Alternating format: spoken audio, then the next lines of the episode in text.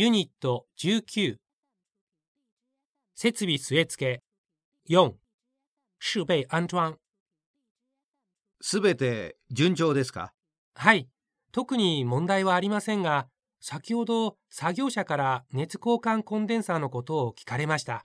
そう、何のことですか？熱交換コンデンサーに接続口が上下2個ありますが冷却水の入り口と出口がわからないそうです私が他の機械を確認してみたら下の方は入り口上の方は出口でした。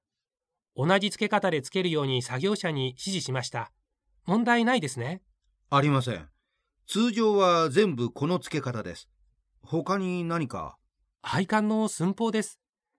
冷却水の配管は 25A エアーの配管は 15A でよろしいですね。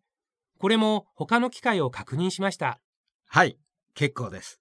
今のところはこの2点だけ何かあったらまた平石さんに聞きますみんなは真面目にやっていますね。僕たちも手伝いましょう。張さん、パイレンちょうだい。すみませんがパイレンってどれですか？パイプレンチのこと。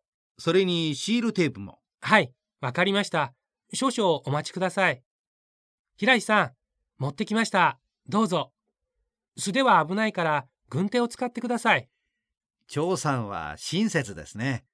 それじゃあ、やりましょう。まずシールテープをニップルの両サイドに巻いて、バルブをつける。張さんもやってみて。このように巻きますか？方向に注意してください。時計回りの方向で、なぜかというと、逆の方向で巻いたら、バルブをつけるときはテープが緩む。そうすると水漏れの恐れがあるから。わかりましたどれほど単純な作業でも理論があるのですねそうですよ。よし、終わりました。平石さん電気配線の工事も終わりましたが確認お願いします問題ないですね。モーターの回転方向を確認しましたが。まだです今から確認しましょはい、張さん。ちょっと手伝って。電源を入れてからすぐ切る。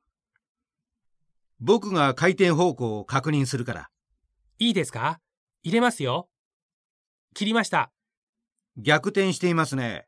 ケーブルを付け替えてください。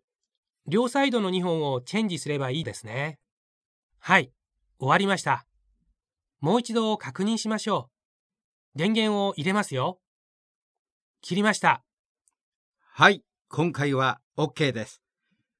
プログラムの設定は明日からやりましょう。残業はここまで。